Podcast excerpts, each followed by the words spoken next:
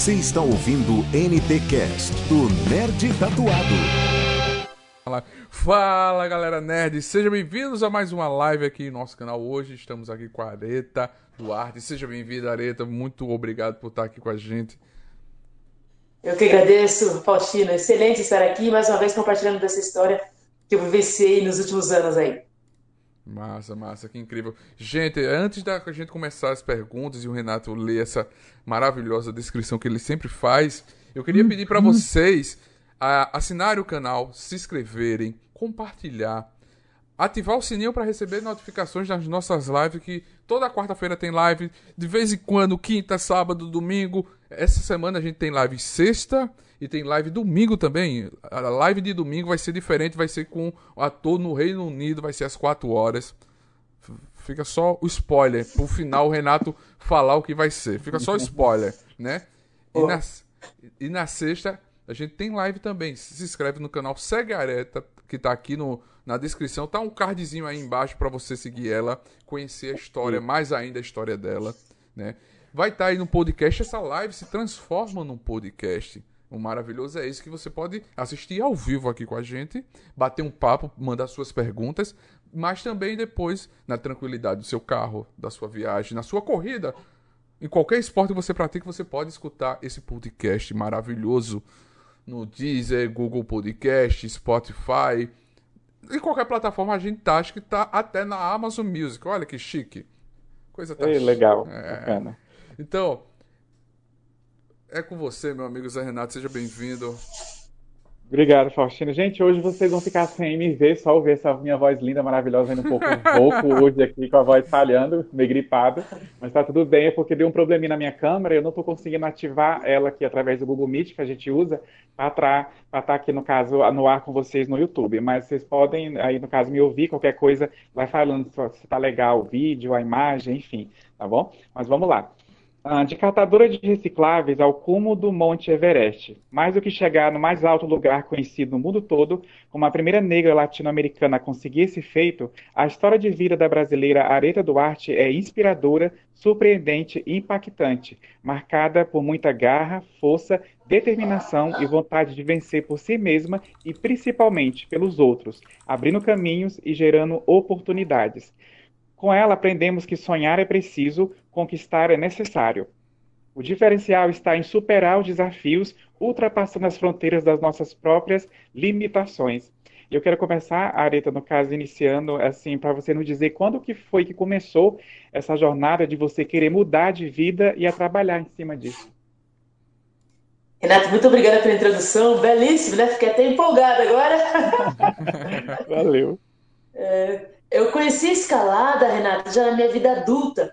Eu, eu uhum. sou moradora da, da, periferia de Campinas e lá a gente costumava brincar de bets, taco, pita, pipa, burquinha, futebol, é. mas a gente não conhecia a escalada. E aí uhum. eu, eu, eu ingressei o ensino superior, inclusive fui a primeira pessoa na família a ingressar à faculdade uhum. em 2004 e em 2005 eu tive a oportunidade de assistir uma palestra sobre trek, sobre escalada. Naquele uhum. momento eu me apaixonei. Foi assim então que eu comecei a tentar me aproximar de uma operadora de montanhismo aqui da cidade de Campinas para entender como é que eu poderia trabalhar com isso. Eu enxergava na escalada no montanhismo não somente uma possibilidade de lazer, mas também de trabalho. Em 2011, eu fui convidada por essa operadora para ingressar o quadro de funcionários fixos da empresa e daí então eu fui ganhando experiências, fui é, cada vez mais tendo é, preparo para tentar aí essa grande empreitada que começou efetivamente no ano passado, né? A escalada do Everest uhum. foi um desejo que foi planejado e executado exatamente desde dois, março de 2020. Olha. Incrível, perfeito. Ótimo. Imagino é, é, é esse momento, né, de, de, planejar, porque não é chegar tipo, vou ali, vou, vou rapidinho, né? Vou ali, volto já, né? Mas que, que bacana, é. que história incrível, né? É, a mulher que chegou ao topo do mundo, pode-se dizer que já tem, os, tem o seu poder interno de realização? Ah, eu acredito que não somente eu tenho esse poder interno bruto, que eu tenho chamado, mas todo, todas as pessoas, Faustino. Eu acredito piamente que todo mundo tem um potencial gigante para grandes realizações. É, o que falta para algumas pessoas ainda é é, a, a, lapidação desse poder, ele é virar uma chavinha, acreditar nessa realização e finalmente é, sentir-se aí no direito de sonhar e realizar. Algumas pessoas é, não se enxergam, não, não vê parâmetros aí para ativar essa chavinha, esse potencial. Algumas pessoas ainda enxergam, mas não conseguem dar os próximos passos rumo à realização. Então, não somente eu, mas todo mundo tem esse poder interno bruto e o meu desejo gigante é que todo mundo consiga reconhecer e seguir em frente. Sim, sim. É verdade. Perfeito. As, as, pessoas, as pessoas ficam com muito medo, né? Tipo, eu, eu sempre falo, ah, uma comparação, não é, né? Como realizar o, o, o, seu grande feito. Tipo, muita gente pergunta, ah, eu quero criar um canal, eu quero fazer isso. Eu digo, faça. Se você tem vontade, vai lá e faz. Não fica nessa coisa, ah, eu não sei, não vou. A gente tem que tentar, né? Exato, exato. E quando você fala assim, o meu Everest, no caso do meu Everest aí era literal, eu estava na montanha, mas todo mundo tem um Everest, Faustino, é, Renato, é, abrir um canal, um podcast não é elementar. Então, com certeza, é um Everest também. O meu desejo é que verdadeiramente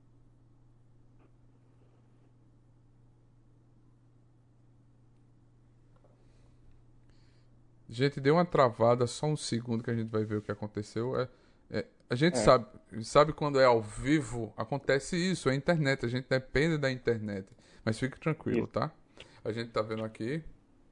É, enquanto isso, gente, é igual o Faustino falou no início, se inscreva no nosso canal, visite nosso site, a gente está lá no nesttatuado.com.br, também nas redes sociais, arroba nesttatuado no Instagram, Facebook também Neste Tatuado, aqui no canal, compartilhe, vai dando seu like aí, compartilhe o link para a família, porque vocês viram que a Areta tem muito para contar pra gente. Voltou. Oi. Eu tô ouvindo, poxa, eu tô ouvindo vocês e caiu a minha internet, poxa! Acontece. Acontece. faz ao vivo, como diz é. o Fausto Silva, Faustão.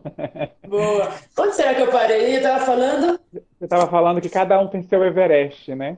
Exatamente. Eu acredito que as pessoas que perguntam para vocês, por exemplo, como abrir um canal, também estão buscando a realização do seu próprio Everest. Eu não tenho, o meu no caso era literal, né, de estar na montanha, mas poxa, as pessoas precisam reconhecer que cada um tem uma missão própria, cada um tem uma possibilidade própria que precisa ser executada. Inclusive, eu acredito, meninos, que se alguém não cumprir a tua própria missão, a gente terá um quebra-cabeça aí faltando peças. É importante que cada um de nós encontremos aí a nossa jornada e conquistemos aí o nosso espaço. É verdade. Verdade. Fato, assinamos embaixo. É, agora, Areta, a sociedade em que vivemos seria melhor se cada um pensasse em alcançar seus objetivos pessoais de forma coletiva e não somente individual? Eu acredito, Renato, que quando a gente acredita, ainda quando a gente acredita na nossa transformação, automaticamente essa conquista coletiva acontece. É, uhum. Eu digo que não dá para ficar pensando no fora antes de pensar em mim. Eu preciso realmente pensar em mim.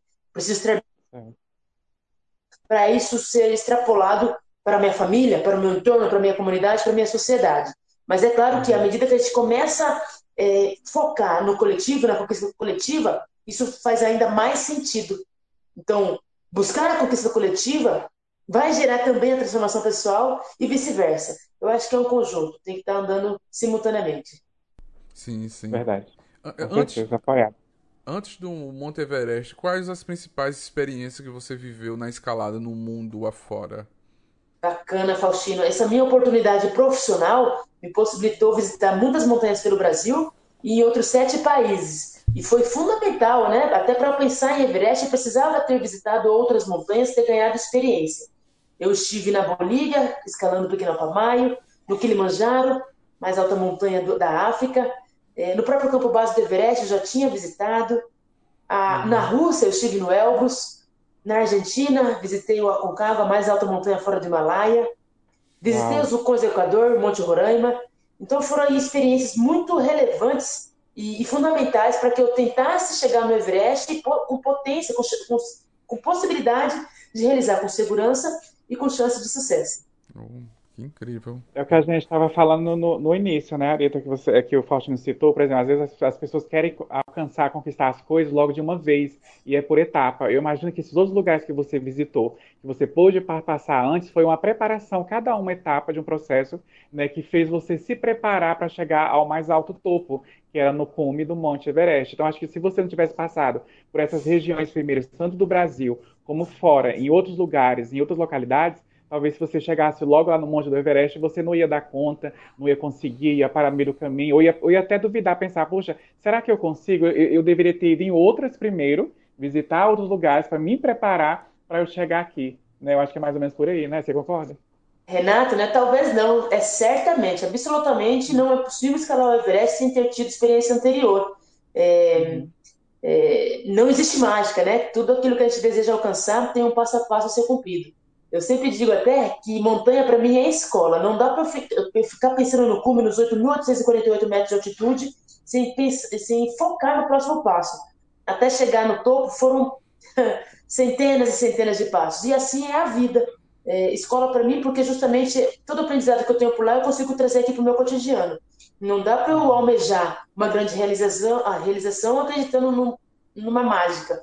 Existe um passo a passo, existe um processo que a gente sempre vai passar. Adversidades né, são naturais, dificuldades então terão que ser, que ser superadas até para desenvolver resiliência, até para estar pronto para aquele momento maior da nossa realização. Se a gente não tiver a preparação anterior, a gente realmente é, é provável que a gente nem alcance essa grande realização, porque justamente nós não estaremos preparados para aquilo. Tem coisas que só chegam quando realmente nós estamos prontos para receber. Fato. É verdade. verdade. Ah, o maior desafio para a grande expedição dos sonhos, Areta, foi o financeiro? Nos conte um pouco desse processo.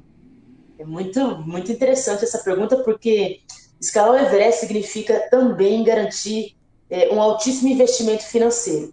Everest tem, é uma das expedições mais caras em alta montanha. O orçamento necessário para essa empreitada era de 67 mil dólares. Hoje significa aproximadamente 400 mil reais. Era um valor muito alto para mim, que começava ali uhum. do zero real. Então, é, eu já tinha os requisitos físicos, psicológicos, técnicos, mas não tinha o dinheiro para essa empreitada. Foi por isso, então, que eu uhum. comecei a analisar quais ações eu poderia ativar, com que eu poderia trabalhar para conseguir o recurso financeiro. Eu estava determinada a realizar, por mais distante que parecesse. Eu tive um momento até que eu contei para minha mãe, foi a primeira pessoa para quem eu contei, ela de bate pronto me apoiou, falou: "Tô contigo, vamos trabalhar, vai dar certo". E a segunda pessoa para quem eu contei foi o meu irmão. Eu sou caçula de três irmãos e o meu irmão falou, o irmão do meio, o Stênio, Areta, é impossível, impossível você chegar no Everest daqui a um ano, que seria a próxima temporada, através de recursos financeiros advindos de reciclagem de resíduos. É impossível, Areta. E aí eu disse para ele, Stênio, é, é o próximo passo que eu consigo enxergar é o que a gente consegue realizar. Eu já trabalhava na operadora de montanhismo, na grade de seis expedições, era uma renda uhum. insuficiente para ter essa realização. Eu comecei então a reativar a, o, o, trabalho com a reciclagem, porque era algo para mim muito simples. Eu conseguia, tinha conseguido fazer isso na minha infância, por exemplo. Quando eu quis comprar um patins, que era um brinquedo de lançamento na época, eu juntei latinhas e comprei esse patins. Na adolescência, eu queria ajudar minha mãe com, com os afazeres domésticos. Eu juntei latinhas, comprei um fogão para ela, para ela não, né? Para nós, e uma lavadora de roupas. E agora era exatamente a mesma coisa. Eu entendia que a única chance que eu tinha naquele momento, exatamente em março de 2020, início da pandemia, era trabalhar com reciclagem. Era o que estava disponível para mim. E aí o meu irmão é, entendeu, me apoiou, virou meu braço direito nesse trabalho com a reciclagem. No final das contas, acabou dando muito certo. Graças a Deus. Gente, que incrível. Que incrível. Olha só. E, e ainda numa pandemia, né? Porque assim, como é, não está na pauta, mas como foi o, o teu trabalho na, na, empresa? Que a pandemia mudou tudo, né? Porque, tipo, muita gente, infelizmente, foi demitido, foi colocado. Porque as empresas precisaram fechar, algumas empresas fecharam, algumas fizeram home office. E, e no teu caso, o que aconteceu com a empresa que você estava no montanhismo? É um tipo, é uma, uma operadora de montanhismo e, e, o turismo, no caso, foi um dos segmentos aí da economia que mais sofreram, né? E aconteceu exatamente com a empresa para quem eu trabalhava, mas eles acreditavam que em algum momento esse, esse problema da pandemia passaria, a gente ainda tem essa expectativa, né? É. E que daqui a pouco as, as pessoas poderiam voltar a viajar, as fronteiras, por exemplo, se reabririam. É, uhum. Então, eu fui muito apoiada pela empresa, apesar de não ter o apoio financeiro, eles me incentivaram bastante a seguir em frente com o meu projeto, tanto que foi reduzido meu, meu, minha carga horária na empresa para justamente, é, em algum período, eu conseguir trabalhar com a reciclagem e também garantir o treinamento, né? por mais que eu tivesse já experiência física, técnica, técnica e emocional, eu precisava ter uma manutenção desse condicionamento físico. Então, o meu cotidiano era é, sete dias na semana trabalhar com reciclagem e meio período do meu dia. Cinco dias na semana, de segunda a sexta, o outro meio período eu trabalhava com, com essa operadora. E do, de duas a três horas por dia eu separava para fazer o treinamento físico. Eu treinava seis dias na semana. Eu, eu descansava somente no domingo. Então, a empresa foi super importante para ter esse apoio, especialmente para eu me organizar, para organizar os meus dias e organizar a minha agenda semanal. Que bacana. Parabéns para a empresa por, por, acreditar e apoiar. Né, é, né? Porque é difícil nesse e momento. Gente, e a gente vê, Faustino, pela história que a Arita detalha para a gente, que a gente conhece, a gente lê notícia, informação sobre ela, até mesmo para fazer a pauta aqui para estar com ela, mas a gente, olhando os detalhes que ela conta, a gente vê que ela não faz essa questão de sustentabilidade, de ser ativista socioambiental, porque ela está na mídia agora, porque ela está em foco. Né? Não, sempre fez parte da vida dela desde a juventude. Né? As coisas de casa ali, no caso, o fogão, a geladeira para a mãe, toda aquela coisa ali, teve a ver com o processo atrás, nos bastidores também, de estar tá ali arrecadando em prol do meio ambiente e ali uma consequência boa via o pouco, mas vinha algo, no caso, para dentro de casa para se sustentar. Né? Então, assim, a gente vê que realmente assim, não é só porque está na mídia, porque fala que é realmente um ativista socioambiental. Não. Quando estava fora da mídia, na adolescência, na juventude, ela já fazia parte dela, com a família dela, com os irmãos, né, junto com a mãe ali, já tendo essa, essa visão. É muito importante, é muito legal quando você agora tem essa visibilidade e usa o que você já aprendeu há muito tempo lá atrás, que não é de agora, é do passado. Né? Então é um, pre... É, é, é, é, um, é um presente que se firma para um futuro melhor ainda. Né? Sim, Renato, você sabe que eu tive muita dificuldade nesse momento, quando reciclagem, eu tive dificuldade para convencer algumas pessoas é, sobre é, a, a, dignidade em relação a esse trabalho. Porque muita gente olhava para mim, que já tinha ali o ensino superior, era formada em educação física, já tinha uma ocupação no mercado de trabalho. Como assim, Areta, você trabalhar com reciclagem? E aí eu fui tentando pra, provar para as pessoas que trabalhar com reciclagem, na verdade, era uma responsabilidade de todo mundo, não devia ser somente do, dos catadores de resíduos, ou de sucateiros, ou de ferro velho, não deveria. Todos nós deveríamos é, entender a nossa responsabilidade quanto à produção, consumo e destinação desses materiais recicláveis. E, na realidade, é um trabalho tão digno quanto qualquer outro. Para mim era muito simples imaginar que, poxa, eu vou trabalhar com reciclável, porque justamente não estou gerando consequência negativa para ninguém. Por sinal, estou gerando até um retorno positivo, um impacto positivo social e ambiental. É, uhum. Se alguém tinha algum tipo de preconceito em relação a isso, é, ficasse com ele, porque não me, não me interessava, não me servia. Eu realmente entendia que qualquer trabalho era realmente, é realmente muito digno e interessante de seguir em frente. Sim, verdade. Excelente. Verdade. Perfeito. É. Areta, assim, no caso, é, e, e, quando você viu que a sua vida ela começou, no caso, a não ser mais uma vida só particular, pessoal sua, da sua família, com seu irmão, das pessoas que você, no caso, que você conhecia antigamente, na, na hora que você viu que o Luciano Huck, você estava ali, no caso, aparecendo no Caldeirão, mostrando seu trabalho, depois que você chegou no Everest, fantástico, faz uma super matéria com você, a coisa mais linda, assim, como é que é para você olhando para trás e ver assim, puxa, como era a minha vida há uns 5, 10 anos atrás e como é hoje, graças ao fruto do que eu faço, do, do, meu trabalho, que isso não mudou em nada, agora tem só uma visibilidade Brasil e alguns países afora, mas assim, você olhando assim, hoje você não é mais anônima, hoje, hoje o que você faz é uma referência para outras pessoas. Como é que você vê isso de forma ampliada hoje? Renato, isso é uma pergunta mega interessante para mim e é até nova diante de todas as entrevistas que eu venho fazendo. É, eu definitivamente reconheço que cheguei ao topo do Everest, reconheço que cheguei ao topo aí, talvez, de alguns meios de comunicação, como você bem falou, não somente no Brasil, como fora. É. Mas necessariamente essa chegada ao topo foi justamente porque existe uma origem, né? Uma história de vida lá atrás. Não teria, não poderia fugir das minhas raízes basicamente, eu acredito que o que me levou a essa realização é justamente a minha base familiar, foi justamente garantir transparência em todo o meu projeto Everest. Eu não era de, de fazer muita exposição nas redes sociais. Quando eu decidi que ia escalar o Everest, que eu precisava aumentar o volume de material reciclável para eu conseguir o dinheiro necessário para essa empreitada, eu comecei a contar todos os detalhes dessa jornada, desse projeto, ali nas redes sociais, porque justamente eu queria ser o máximo transparente. Muita gente começou a se engajar, não somente familiares e amigos. Tinha pessoas desconhecidas me apoiando. entendendo que por trás da minha escalada existia um propósito, um propósito muito maior, um propósito de transformação não somente pessoal, individual, mas de toda a sociedade. Eu era ali uma representante de que uma mulher, uma mulher preta, uma mulher preta periférica, estava alcançando o topo do mundo, estaria chegando no, na parte mais alta do planeta. Então ali eu poderia gerar uma, virar uma chavinha, inspirar pessoas a alcançarem suas realizações. Ali também perceberam que eu não somente estava buscando essa representatividade e ainda estava contribuindo com o meio ambiente, como vocês bem comentaram. Então, muitas pessoas foram cada vez mais se conectando a esse propósito, entendendo o sentido disso, e para mim era fundamental, fundamental contar detalhadamente como estava sendo meu passo a passo, contar ao máximo como tinha, estava sendo a expedição propriamente dita. Ah, eu aproveitei bastante a disponibilidade de internet lá no campo base do Everest para fazer é, é, essa, é, contar essa jornada.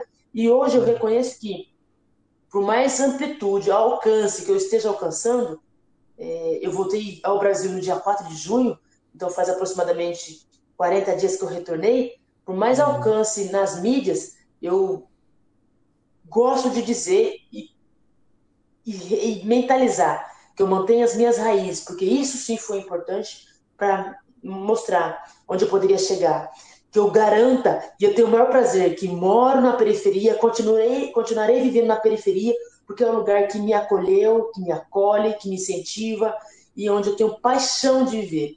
Eu até digo que é lá que eu sempre tive é, liberdade para brincar, para me divertir, para praticar, praticar os, os, meus, esportes, por mais que algumas pessoas reconheçam que lá tem um monte de problemas, e tem mesmo, é um lugar eu, onde eu sempre fui muito feliz. Então, independente de onde a gente vai chegar, e vai chegar cada vez mais longe, porque o, o propósito por trás disso é muito grande, essa raiz uhum. eu jamais, jamais deixarei de, de reconhecer. Genial, perfeito. E aí essas imagens, né, Faustina, a gente quer que tenham um, um, um documentário, né? Por favor, é... alô Netflix. Alô, ah, Globo, Globo, Globo Play, vamos ah, lá. Esse é um sonho. O documentário é um sonho, um, um, livro sobre essa história é um sonho, inclusive um livro infantil também. Eu gostaria que essa, essa história chegasse a cada vez mais aretinhas, aretinhos, para inspirar, justamente inspirar a cada um buscar suas realizações. Que bacana. Por favor, queremos. O des lá, desistência é uma palavra que não existe na sua história. Tem algum segredo para driblar esse tipo de pensamento quando ele resolve aparecer? É, ficou. É, desapareceu aqui, né, Faustino? Oi. Eu acho que eu ouvi sua, eu ouvi sua pergunta. Tá tudo ok minha imagem aí, meu áudio? Tá, tá. Agora tá. Agora tá. tá. Então, então, então, sobre desistência, né? É uma palavra que, na verdade, é, eu aprendi com a minha mãe a não contar com essa, com essa possibilidade. A minha mãe é uma pernambucana, é para mim a minha maior referência, a inspiração enquanto pessoa de garra, que vê a diversidade, supera as adversidades. Ela veio aqui para São Paulo, eu moro em Campinas, São Paulo, desde que nasci. Ela e meu pai vieram a São Paulo para buscar melhores condições de vida. É, e claro que foi extremamente desafiador alcançar é, provisão para a família, uma casa, alimento e tudo mais mas eu nunca, nunca percebi problema na vida dos meus pais, dificuldades, porque justamente toda vez que eles viam é, a adversidade, dificuldade, eles iam lá, ressignificavam e superavam. Isso para mim foi sempre uma inspiração. E eu tentei fazer, fazer com que esse aprendizado é, seguisse toda a minha vida. É, não cheguei ao topo do Everest, não estou nessa jornada tendo tido facilidades no caminho, jamais. Qualquer realização realmente nos promete, nos garante dificuldades, obstáculos. E eu aprendi com a minha mãe que a gente pode superar. Bom, ótimo, excelente. O Rafael chegou aqui no chat. Boa noite, Rafael. Tá dando boa noite aqui pra gente. Pode mandar pergunta, gente, comentários, que a gente filtra e repassa aqui para a Areta, tá bom? Eu vou passar para a próxima pergunta aqui, mas antes só explicando que eu não estou aparecendo, deu probleminha na minha câmera, tá? Mas acho que vocês estão me ouvindo aí, o Faustino Areta está me ouvindo também. Qualquer coisa, só dá o feedback aí de vocês que a gente melhora aqui a situação da internet, por aí vai. Agora, Areta, assim, como é que acontece a sua preparação para escalar uma montanha, por exemplo? A gente tem essa, essa, essa, curiosidade, desde a roupa, equipamentos de segurança, mantimentos e etc. Como é que você se prepara, se organiza para isso? É dias antes, semanas, como é que é? É muito legal essa pergunta. Obrigada, Rafael, por participar. É, a preparação é muito longa para tentar Everest, né, a mais alta montanha do planeta. A gente fala de uhum. alcançar excelente condicionamento físico, ter conhecimento de escalada em rocha é, alcançar conhecimento de escalada em gelo, ter par passado por algumas altas montanhas e também escalar uma montanha de 7 a 8 mil metros de altitude. Essa preparação aconteceu para mim por durante nove anos, exatamente pela oportunidade profissional. Eu já ouvi pessoas que conseguiram em um ano, em um ano e meio, dois anos. É, os meus nove anos foi justamente porque eu nem pensava em escalar Everest e justamente eu só conseguia atra através da, do trabalho. É, uhum. Mas aí, outros pilares de sucesso numa montanha como essa tem a ver com equipamento, como você falou. Então, é fundamental ter equipamentos com boa tecnologia, capazes de proteger do vento, do frio, da neve, da umidade, da chuva, é, que sejam leves, né, para melhorar seu desempenho, que seja o máximo minimalista, então. É também fundamental, enquanto pensar na montanha, a gente estar acostumado a acampar, a altitude, é, a hum, super hidratar. Muitas Sim. vezes nós é, temos dificuldade de se alimentar na montanha, por exemplo, falta apetite. Então é importante a gente exercitar, essa, se familiarizar com a comida que terá lá. É, a preparação varia, então, de um ano para mais. Uau.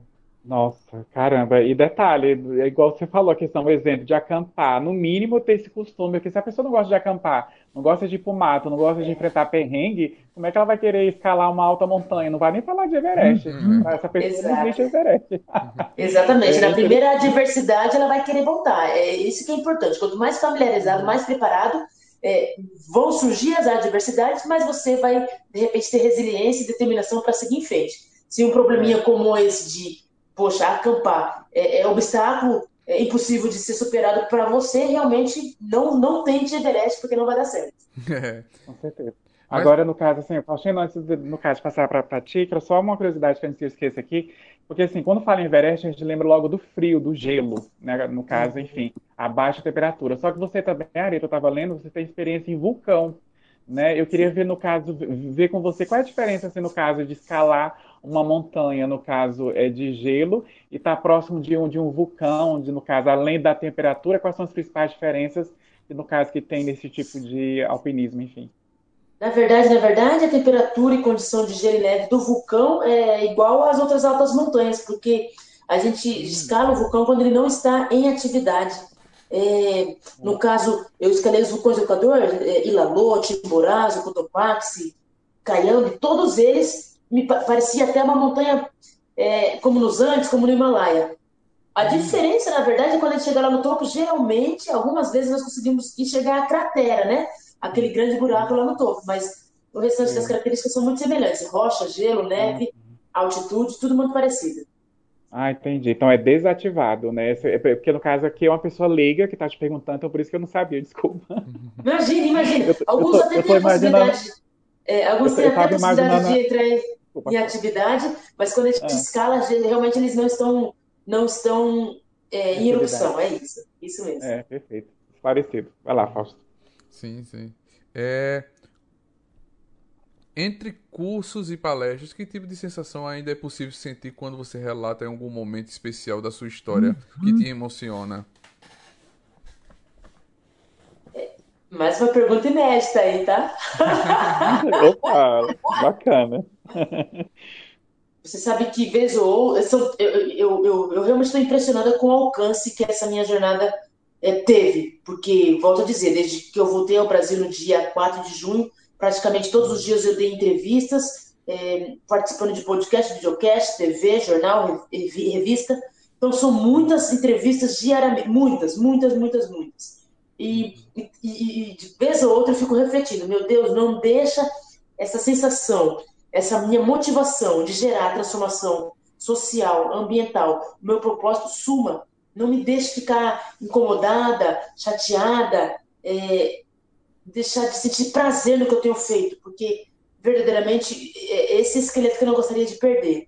Então, é, vez ou outra, Faustino Renato, eu hum me dá uma, uma, uma brochada, né, digamos assim, uma baixada de energia, porque chega uma hora que a gente começa a repetir demais tudo, chega uma hora que a gente está trabalhando demais, e às vezes é, tantas entrevistas, às vezes não está gerando o, o, resultado que a gente espera que, por exemplo, na prática, eu quero ter paredes escaladas na periferia, na prática, eu quero ter pontos de coleta seletiva em todos os lugares da, do mundo, inclusive na periferia. Então, quando eu percebo que essas coisas ainda não estão acontecendo na prática, eu começo a ficar um pouco incomodada, porque talvez eu tenha que seguir outras ações, outros caminhos. mas, por exemplo, é, eventualmente acontece alguma ação que me faz lembrar algum motivo por trás disso. Na semana passada, por exemplo, levei é, algumas crianças para um ginásio de escalada, Power Block, aqui em Campinas, algumas crianças da periferia que nunca tinham escalado. Quando elas chegaram lá, elas brincaram demais por pelo menos quatro horas. No final, agradeceram, ah. estavam assim entusiasmadas. E, e, e, e, ali, naquele momento, por exemplo, eu entendi que gratificante poder é, abrir um, um espaço como esse. Que gratificante é ter escalado o Everest. Como eu me senti abençoada, amada. Então, esse é o sentimento que ainda permanece. Vez ou outra acontece alguns insights assim que me faz lembrar o motivo por trás de toda essa jornada tão desafiadora. É verdade. Imagina. É, tem uma pergunta aqui do Rafael, que eu vou ler aqui. É, não sei se já perguntaram, mas como foi essa, ter essa conquista em meio à pandemia? Teve alguma diferença na viagem para conseguir o visto ou algo assim? Teve diferença, excelente pergunta. Geralmente a gente vai ao Nepal é, para um roteiro como esse, e no dia seguinte a gente já pode ir para a montanha. Nesse caso, e, e, nesse caso teve algumas diferenças, como por exemplo, a gente teve que tirar o visto antecipadamente, a gente teve que acionar o consulado no, na, em Brasília para tirar esse visto, e normalmente é feito lá no, no aeroporto de Katmandu, Nepal. Outra coisa que aconteceu foi ter que fazer o teste PCR e comprovar que a gente não tinha, é, é não, estava, não estávamos contaminados. Ao embarcar, nós tínhamos que embarcar com um seguro que garantisse cobertura é, hospitalar em caso de contaminação por Covid lá. Outra coisa que a gente teve que fazer foi ter que esperar em Katmandu. Ao invés de voar no dia seguinte a, a, a Lucla, nós esperamos sete dias no hotel, cumprimos aí a quarentena de sete dias para depois voar. E aí, no meio da expedição, foi decretado lockdown em Katmandu e no Nepal. A gente não teve como, a gente não teve como descer ao término da expedição, nós não, temos como, não tivemos como descer caminhando até Lucra para voar a Katmandu. Nós tivemos que contratar helicóptero, um voo extra, tivemos que tirar um dinheiro extra para pagar esse voo de, do campo base do Everest até Katmandu. Isso não é comum, geralmente a gente desce caminhando. Uau. Realmente. Caramba, foi diferente mesmo. Saiu da rotina essa viagem. Realmente a pandemia mudou tudo, todas as áreas, todos os lugares mesmo. E aí não podia ser hum. diferente, né? E, ah, e, tem uma pergunta. Pode e, falar. Pode e, falar. e como você falou, toda a preparação, né? Você já vai preparado psicologicamente, pronta, né, para chegar lá e, e, e, subir na montanha, né? E aí, nessa quarentena também, você falou dos treinamentos físicos, né? Aí, na quarentena, nesses sete dias, fez esses treinamentos, como foi? Porque é tudo um conjunto de coisa, né? Exato, Faustino. É, a gente diz até que o que determina o sucesso na montanha, e na minha opinião, acredito para qualquer coisa na vida, é muito mais a condição psicológica emocional, bem preparada, né, bem, bem forte, é, do que a questão física, por exemplo, do que o conhecimento técnico, por exemplo. E aí a minha preparação é, mental foi justamente essas experiências nas montanhas anteriores. Durante esse período pré-expedição, período de um ano, eu fiz acompanhamento com terapeuta, e também com a Rita Bragato, e também com uma mentora, que era a Anne Ramon, que me ajudava a entender o porquê dessa minha motivação para tentar esse, esse grande sonho. Eu também fiz outros acompanhamentos, além da, dos três profissionais que me ajudaram com a questão física, que eram profissionais da educação física que treinavam, era uma personal, era uma pessoa que me treinava natação e outra pessoa que me ajudava no pilates. Eu tinha também acompanhamento nutricional. Então existiu aí uma rede fantástica e voluntária e garantiu essa preparação completa. É, além de tudo isso, estava me esquecendo já, do osteopata, o fisioterapeuta osteopata. Esse osteopata me ajudava também a alcançar um equilíbrio emocional através de, de, manipulação de vísceras, através de manipulação de crânio. Então é bem legal a técnica que ele usava e ajudava bastante. Foi fundamental, não somente no Everest, meninos, como também antes. Trabalhar com reciclagem era muito pesado. Eu juntava 500 quilos por dia no final de 12 meses e meio, é, foram 130 toneladas. Eu estava emagrecendo demais, estava extremamente estressada, cansada, esgotada. E esse acompanhamento foi fundamental para eu, eu é, é, me seguir aí focada no objetivo. É Imagino. É, chegou aqui no chat o perfil é, Deu a Louca Nerd, bem-vinda, viu? Pode é, compartilhar, se inscrever no nosso canal, Semana que vem essa live se transforma num podcast. Nós estamos aqui hoje com a Areta Duarte, no caso ela que é montanhista, empreendedora social, ativista socioambiental. Ela está sendo uma referência, um orgulho para o nosso país, para a nossa nação.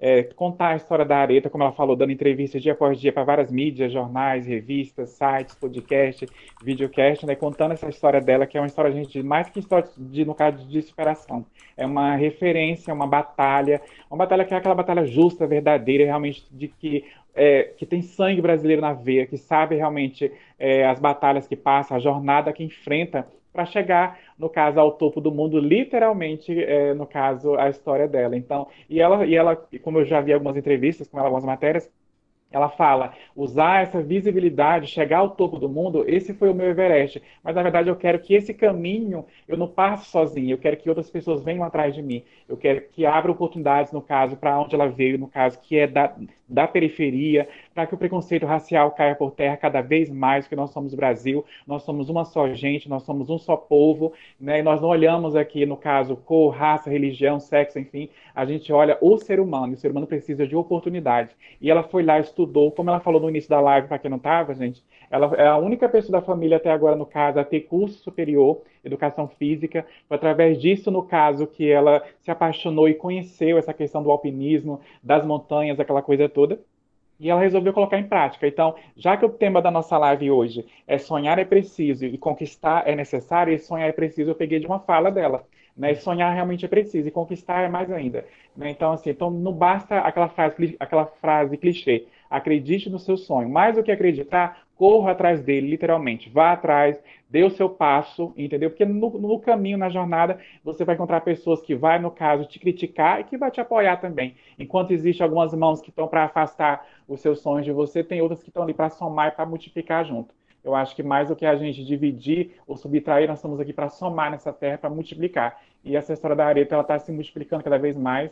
Eu creio que está vindo muita, coisa melhor ainda, além de cursos, palestras, no caso, que ela está dando. É como eu falei, a gente, a gente citou, a gente quer o livro, o livro, pra, no caso, para as crianças, o documentário, eu creio que logo, no, com certeza, como a Globo está bem interessada nela, já teve o Quadrão do Hulk, Fantástico, uma matéria linda. Eu creio que logo, logo vai ter um documentário muito lindo para a gente ver tudo que ela colocou lá em ação no Everest, os bastidores dessa, dessa jornada, que veio realmente para alegrar o nosso país, a nossa nação, no meio dessa pandemia toda, que é algo tão triste que a gente está vendo aí. É, o Marcos Kelly chegou aqui também no chat e está falando, bora, não sei o quê. Bem-vindo, viu, Marcos? Valeu, galera, que está falando. Pode mandar pergunta, comentário que a gente repassa aqui para ela. Agora, Areta, tem uma pergunta aqui do Facebook que a gente pegou, que a pessoa pergunta assim para ti, um dos nossos seguidores. As melhores lembranças, Areta, está em olhar o passado e se orgulhar dele? Com certeza. Com certeza. Eu, eu, eu, eu, tenho uma alegria imensa de dizer que a minha infância foi maravilhosa, a minha adolescência foi sensacional. Eu tinha estrutura familiar, eu tinha. Com certeza, o meu passado é de muito orgulho e com certeza foi a partir do meu passado, da minha história, que eu cheguei onde cheguei. É uma construção contínua. Hum, Perfeito. É, a, essa pergunta agora é do Instagram. Para se tornar um atleta de, de alpinismo, é obrigatório o nível superior em educação física? De jeito nenhum, de jeito nenhum. Você precisa apenas amar a montanha e seguir em frente com a preparação necessária. Uau, que incrível. Pronto, direto e reto. É, mas é, você falou que conheceu o alpinismo, mas como foi esse amor à primeira vista do alpinismo com você? Você lembra desse momento que você encontrou ele pela primeira vez?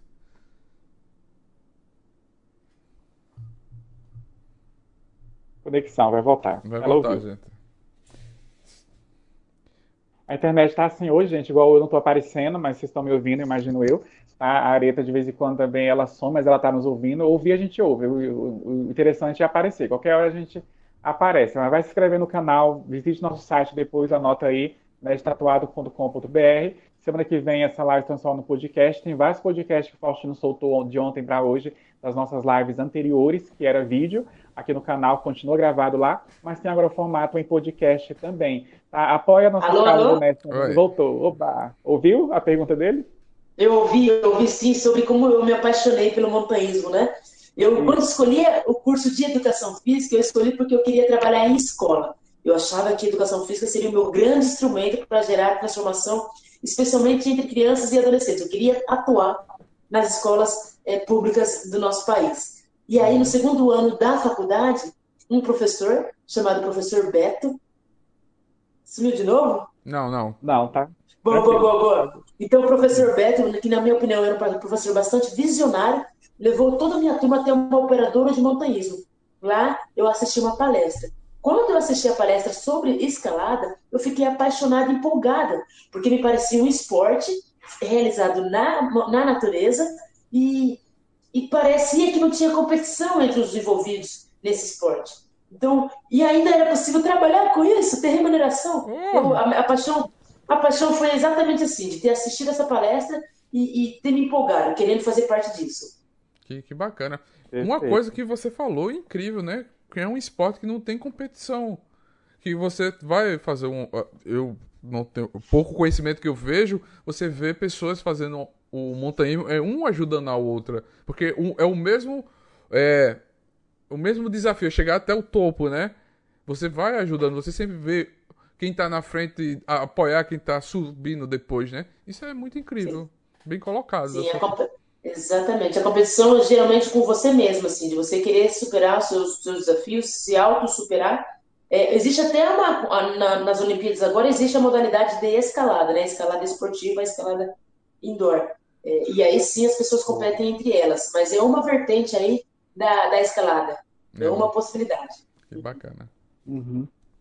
Areta, tem uma pergunta aqui do WhatsApp que chegou, é bem interessante. Se vitimar é a maior barreira para se ver como uma pessoa cap- é, capaz em meio a minorias e- preconceitos também? É, Eu acredito que se vitimar não resolve problemas, né? Se vitimar não resolve, porque na realidade, quando você se vitima, você se torna a vítima e se apresenta como vítima e você não dá o seu próximo passo, não acredite, ninguém vai dar por você. Ninguém. A gente precisa Uhum. fazer a nossa parte para, de repente, alcançarmos aí apoiadores, pessoas que queiram estar com a gente, e ainda assim não é garantido. Então, se vitimar não, não resolve problemas. Nenhum, na verdade, só aumenta. Sim, sim. Perfeito, verdade, concordo. É. Enquanto a, a a Areta dá uma respirada, um minutinho, só dar um aviso, Faustino comentou no início, sexta-feira a gente tem live novamente e ah, vai ser aqui no canal. Tá? Sexta-feira é uma live com a atriz e cantora internacional Bethany Willis, tá? Ela, no caso, fez a série Chesapeake Shores, que está na Netflix, participou de The Good Doctor, O Bom Doutor, uh, Riverdale também, a quinta temporada de Riverdale ela, ela tá, e é uma cantora incrível, com uma voz muito bacana, ela vai estar com a gente aqui, direto do Canadá, a gente vai conversar com ela. E domingo, a live de domingo, que vai ter, eh, essa semana é novidade, live no domingo, porque é uma pessoa do Reino Unido e o horário lá é bem diferente, não tem como a gente fazer durante a semana com ele, mas aí na sexta eu falo quem é o convidado de domingo, mas sexta-feira nós vamos estar aqui oito e meia da noite, mesmo horário, e domingo vai ser, só adiantando o horário, é às quatro da tarde aqui no nosso horário brasileiro, tá bom? Pode continuar aí, Faustino, com ela. Sim, sim. Essa, essa pergunta veio do Twitter. É, o que é, o que é ser de fato uma empreendedora social e na prática um ativista ambiental? Empreendedora social é, é você desenvolver ações que promovam pessoas, que promovam transformações é, na comunidade e na coletividade. E aí teve a outra pergunta, desculpa, Faustino. Ativista e, e na prática um ativista ambiental. Maravilha. Promover ações é estar realmente interconectada com ações que garantam preservação ambiental, que garantam que a gente é, pense no futuro, e o futuro para mim é o futuro sustentável. Não é possível a gente é, acabar com as nossas fontes é, advindas da natureza e entender que vai existir futuro. Não existirá. Então é ter ações aí, um trabalho que realmente garanta a preservação ambiental. É E em cima disso, Areta, do caso, igual, por exemplo, você faz a sua parte, faz muito bem, a gente está conhecendo cada vez mais essa história, mas com relação ao nosso governo, às nossas lideranças, como é que você vê o que, que eles fazem em relação ao meio ambiente, à sustentabilidade, o que está deixando de fazer, que você olha e pensa assim, meu Deus, que dinheiro desperdiçado, deveria fazer isso, você que tem esse conhecimento amplo da coisa na prática, o que está deixando, no caso, o que está sobrando em relação a isso nas nossas lideranças do Brasil? Ô, Renato, eu, eu acho até que eu, que eu eu seria a pior pessoa para responder essa pergunta nesse momento, porque justamente eu estou tão frustrada, tão frustrada é, é, com a nossa administração, que eu não tenho nem acompanhado mais, não tenho acompanhado no detalhe o que tem acontecido é, de interesse e ação para cada, hum, para cada quesito relacionado a, a, ambiente. Verdadeiramente, eu percebi que nesse momento eu estou sem poder de, de alterar é, o movimento que vem acontecendo, então eu, eu escolhi é, partir para esse lado muito mais individual e muito mais próximo do meu entorno, sabe? Mobilizar pessoas por perto, próximo de mim, para alcançar a preservação ambiental a partir das nossas ações na comunidade do que considerar a nossa administração na esfera maior aí. Eu não tenho acompanhado, não daria para eu é, criar aqui uma resposta, porque justamente eu não sei no uhum. detalhe, no detalhe. Entendo, compreendo. E, Mas... e, no caso, assim, você, você tendo hoje em dia, Areta, essa visibilidade, assim, é claro que é muito cedo para pensar nisso, que hoje você está curtindo esse momento, é, você agora é uma figura pública conhecida, você tem seguidores, tem fãs, aquela coisa toda. Então, assim, tem uma equipe que trabalha com você, aquela coisa. Mais uma vez, o Bernardo, eu quero mandar um abraço para ele que fez esse contato da gente com, com a Areta para facilitar essa live aqui hoje. Né? Então, uhum. assim, mas assim, você, eu creio que vai chegar. Mas não sei se já chegou isso até, a, a, até você no seu ouvido, enfim. Mas se algum dia chegar um convite para um cargo político nessa área, você aceitaria? Você conseguiria falar hoje sim ou não? eu gosto de dizer que eu nunca digo nunca, nunca digo sempre, né? Neste momento, neste momento eu não aceitaria. É, a leitura que eu tenho desse meio é, é, que, poxa, eu não teria condições, talvez, emocionais, psicológicas para lidar com esse meio. Eu acho que todos nós somos políticos, temos que ser políticos, é, a, a, gente precisa até ocupar é, lugares para ter poder de decisão, então a política começa por aí, ter poder de decisão, poder de escolha, poder de opinar, é, mas eu não, não, eu não conseguiria fazer parte de nenhuma esfera política, de, uma, de um cargo político, porque eu acho que as, alguns valores, algumas premissas é, uhum. Não compactuam com de alguns governantes, de alguns grupos. Então, eu não teria condição emocional de, de corromper, né, ou de, de, de ser disruptiva ao ponto de, de batalhar e conflitar com essas pessoas, porque na verdade geraria um grande conflito. Eu não assumiria, assumiria nenhum cargo nesse momento, não assumiria. É, é. Aproveitando, é, hoje, o que cada um de nós que tá, vai estar assistindo, vai estar tá escutando, poderia fazer a sua parte para tornar esse mundo melhor ambientalmente? Como é, como a gente pode fazer? Poxa, Poxa, Faustino, eu costumo dizer que o fato das pessoas reconhecerem o papel delas no mundo já é extraordinário se elas ativarem. Eu digo até, dou exemplos, né? Se você for um CEO de uma empresa, que você faça aquilo da melhor maneira possível para que isso se torne exemplo e as pessoas ao seu redor se inspirem. Se você for a pessoa que, que nasceu para ser mãe, por exemplo, que você seja a melhor mãe do mundo para inspirar as pessoas ao seu redor. Se você for a pessoa que cuida da limpeza de uma empresa, que você realmente execute da melhor maneira do mundo, porque tenha certeza, você estará é, inspirando pessoas ao seu redor. E o, ser a melhor pessoa do mundo é justamente pensar é, no ambiente, é pensar no outro. Eu, por exemplo, quando eu penso em consumo, a gente tem que ter um consumo consciente. Nós temos que entender que a destinação do, do, do, do que a gente produziu, consumiu, a destinação também é nossa responsabilidade. Nós temos que entender que as nossas ações em relação à água a água que é vida, a água que é tão importante, é, é, impactam, podem impactar positivamente ou negativamente, dependendo do caminho que a gente escolher. A gente tem que pensar em economia, a gente tem que pensar em preservação. Então, todas as nossas ações que eu posto hoje amplamente divulgada nas redes, nos meios de comunicação, tem que ser assumida pelas pessoas físicas, nós, e também pelas pessoas jurídicas. É responsabilidade de todos. É simples fazer, é olhar o que eu posso fazer para preservar e garantir prosperidade, garantir futuro e seguir em frente, ativar isso. Ah, bacana. É... E uma coisa que eu acho interessante, Faustina, é que coincidentemente ela chegou no Brasil, ela fala no dia 4 de junho, não é isso, Areta, que você chegou, da, da grande missão, expedição, e num dia depois Correto. era o dia, é o dia mundial do meio ambiente, dia 5 de é? junho, né? Teve esse destino, essa coincidência, porque é uma grande jornada, uma grande missão que foi cumprida, né, e depois chegar no, no, Brasil um dia antes desse dia tão importante, que é o dia 5 de junho, que é o Dia Mundial do Meio Ambiente, eu acho que tem toda a diferença. Eu acho que as coisas não acontecem por acaso. Né? Eu acho que tem aí uma, uma história marcada, cravada, que vai muito mais além, vai gerar, vai germinar muitos frutos, eu creio e acredito nisso. Quando a gente está chegando na reta final da nossa live agora, ah, ah, ah, a gente... A gente faz areta pro pessoal, é, no caso, uma pergunta aqui, se você tiver, claro, se não tiver, não tem nenhum ah, problema. Ô, Zé, Mas se você... só, ah. deixa eu fazer só mais uma pergunta aqui, é, que não tá na pauta, eu aproveitar o, o, momento. Qual a diferença entre os lugares que você passou para o nosso Brasil? As pessoas lá fora estão preocupadas mais com o meio ambiente ou aqui no Brasil está mais preocupado ou tá a mesma coisa? Boa. É mais uma pergunta inédita. Vocês estão mandando benzaço, que delícia desse bate-papo. é... Infelizmente, infelizmente, lá fora é muito parecido com, com, com aqui. É, eu acho que talvez a Europa, né? O único lugar na Europa que eu visitei foi a Rússia, quando eu estive no Elbrus. A Europa talvez aí seja a maior referência enquanto é, preservação do, na verdade, enquanto reciclagem de materiais e, e, não produção de alguns resíduos, por exemplo. A gente ouviu na semana passada é, o decreto de que a Alemanha, a Alemanha não vai mais produzir plástico no país. Então, hum. são ações muito mais eficientes e eficazes do que a maioria dos outros países. Mas o problema com o lixo, por exemplo, com a destinação dos resíduos, é, é, acontece de forma muito ineficaz em todos os lugares, infelizmente. O próprio, o próprio Everest, nós encontramos é, resíduos em todo o percurso.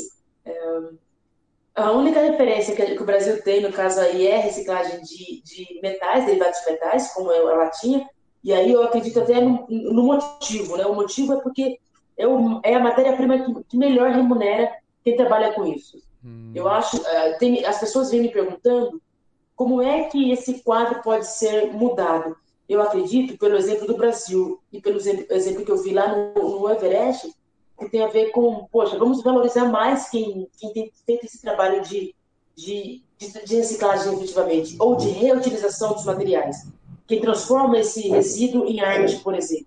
Vamos garantir com que essa remuneração seja aumentada, seja valorizada, porque o trabalho não é elementar, não é fácil, e a gente precisa reconhecer o quanto isso impacta positivamente no nosso meio, no, no nosso futuro. Perfeito. Perfeito. Genial. Porque assim, ah. é, a, o pessoal que vai estar tá escutando, vai estar tá assistindo, acha que é fácil. Não é fácil fazer esse trabalho. É um processo de trabalho muito duro, muito lindo, que a gente tem que parabenizar as pessoas que fazem esse trabalho. É um trabalho honesto, é igual qualquer trabalho, as pessoas têm que olharem eles. Eu, eu, eu sempre tenho uma coisa na minha vida, é, a gente dar bom dia às pessoas é uma atitude tão simples. Você arranca um sorriso de uma pessoa. E por que você não faz isso com quem está trabalhando, catando lixo, ou quem está botando o saco no supermercado? Eu tenho isso para mim, eu ensino a minha filha, porque a gente tem que não, ser iguais a todos. A gente tem que ensinar a quem está perto. A gente tem que mostrar a eles que a gente é igual. Não adianta a gente estar tá aqui falando e não fazendo. A gente tem que fazer a nossa parte, gente. A gente tem que fazer com que as pessoas mudem, vejam as nossas atitudes e mudem para ajudar os outros. E eu quero parabenizar a quem for, quem é e quem escutar esse podcast. Parabéns, vocês fazem um mundo melhor. Vocês fazem um mundo melhor, vocês estão fazendo. E a gente tem que se cobrar e fazer também a nossa parte. Essa é a verdade, gente. Verdade. Faustino, estou de acordo, não é mesmo, Renato? Estou de acordo demais com o Faustino, porque Sim. eu já compreendi que ninguém é melhor ou pior que ninguém, né? Nós realmente temos que é, atuar e entender que, poxa, vamos trabalhar como uma unidade, né? O que é bom para mim é bom para você e a gente garante uma sociedade cada vez mais nivelada para cima, de altíssima qualidade, cheia de respeito, uhum. humildade, honestidade e cada vez mais é, alcançando suas realizações. Que a realização e a conquista seja coletiva, sempre. Coletividade é agora, verdade. Agora, agora, Areta, no caso, assim, a nossa questão nerd é uma sugestão, se você tiver, para nos indicar uma série preferida sua, um filme favorito e um livro predileto, se você tiver, para nos indicar. Tem? Algum? Poxa, poxa, livro, olha... série, filme? vocês estão me pegando assim, poxa, na, na, curva, né? Porque nos últimos tempos eu pouco assisti, né? Por conta desse projeto Everest, eu trabalhei demais e quase não tinha o meu devido lazer, meu devido lazer. Mas eu gosto de, eu posso indicar um, um, um livro, o um, filme que eu, que eu assisti foi antes do projeto Everest, o, filme O Extraordinário. Eu amo demais esse filme. Ah, é aquele que mostra aquele menino com, que nasceu de diferente, que fez diversas cirurgias e demorou bastante para ir para a escola e, e, e, de repente, quando ele usou e ele deu tantas lições, né? Ele ensinou tanta gente que, por mais estranha que seja a aparência dele, ele era realmente uma pessoa que deveria ser respeitada, uhum. porque ele tinha o valor dele, era lindo, eu choro naquele filme. E livro, gente, eu, eu, gosto muito do livro que é clássico, O Pequeno Príncipe. Uau. Eu leio e ah, releio O Pequeno Príncipe e acredito que é um, um livro aí que dá uma série de lições. Eu gosto muito da frase.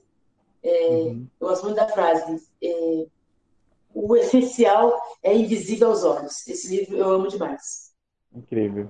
Que bacana. Incrível, sugestão ótima. No caso, tem Julia Roberts no elenco, tem Sônia Braga no elenco também do, do Extraordinário, que ela faz a avó dele, a brasileira, nossa, tá lá, Sônia Braga. Né? E o Jacob Tremblay, que é o menininho que faz o, o Extraordinário. Esse filme é incrível mesmo. Acho que tá na Amazon Prime. E, o, no caso, esse livro é clássico, como ela, a, a Areta mesmo falou, né? Não é um livro só das Miss, né? Que as Miss gostam de, de ler, que é obrigatório, mas é uma lição de vida para todo mundo, para todos os públicos. Criança, jovem, adulto, precisa ler O Pequeno Príncipe, tem que estar tá na lista, tem que estar tá na sua biblioteca pessoal, realmente assim, porque faz parte. É, Roxina quer encerrar aí com ela para deixar uma mensagem para os nossos sim, seguidores sim. e admiradores a, dela? A gente pede, Areta, é, porque a gente, os nossos convidados deixam uma mensagem para os nossos ouvintes, os nossos seguidores aqui. Você poderia deixar uma mensagem para quem for assistir a nossa live no futuro, agora e depois? A live vai ficar salva, né? Maravilha. Olha, com a minha humilde opinião, eu gostaria de afirmar para vocês que todo mundo tem um poder interno bruto que pode ser lapidado e que pode garantir é, o direito né, de sonhar e de realizar. Mas, acima de tudo, que eu, que eu acredito é que a gente, enquanto parte da sociedade, possamos aí dar estrutura, dar recurso para todo mundo alcançar suas realizações. Porque por mais que todo mundo tenha o poder interno bruto, se a gente não tiver recurso para para gerar bons parâmetros, para gerar bons exemplos e até garantir com que as pessoas acreditem nessas realizações, realmente ficará difícil.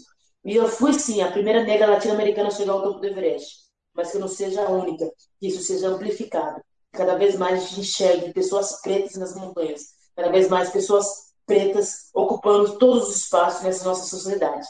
É isso. Quero muito. Uhul, perfeito. Palmas. Bravo, bravo. A gente assina embaixo. Areta, gratidão. Muito obrigado por estar aqui com a gente nessa noite. Tá? Foi um, é um prazer ver você falando, é um, é um, orgulho mesmo. A gente fica com, com o olho, assim, no caso, cheio de lágrimas e o coração é, batendo forte de ver uma pessoa que, que existe pessoas como você, que, que, igual você falou, que venham mais aretas, né, que venha uma nova geração aí preocupada com o planeta, uhum. preocupada com o meio ambiente, porque a gente faz parte dele, nós somos isso.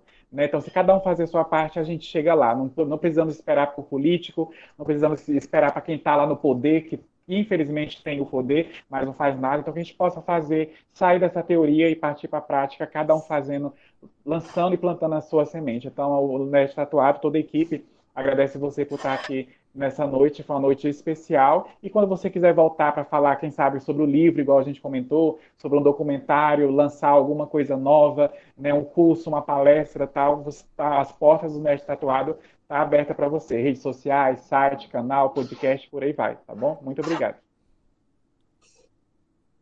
Eu agradeço imensamente, foi um papo super agradável. Vocês são realmente nerds, foi delicioso. Obrigada. Obrigada também a todos que estão nos escutando e assistindo. Muito obrigada. É, valeu. valeu. Gente, eu quero agradecer a vocês que estão nos assistindo, que vai escutar esse podcast essa semana, que vai estar aí no seu Spotify, Deezer, Google Play, Google Podcast, Amazon Music. Você vai poder escutar essa live, esse bate-papo em qualquer mídia. quero agradecer a vocês. Como a gente sempre encerra por favor, gente, se vacinem. A vacina salva vidas. Viva o SUS, que é a, a nossa força maior que está salvando a nossa vida. E viva a cultura, viva o cinema, viva a arte, viva as pessoas. Viva o meio ambiente, viva a natureza. Viva o meio ambiente, viva a natureza. Muito obrigado, gente. Tchau. Até sexta-feira. Até sexta-feira. Que a força esteja com vocês. Valeu, galera.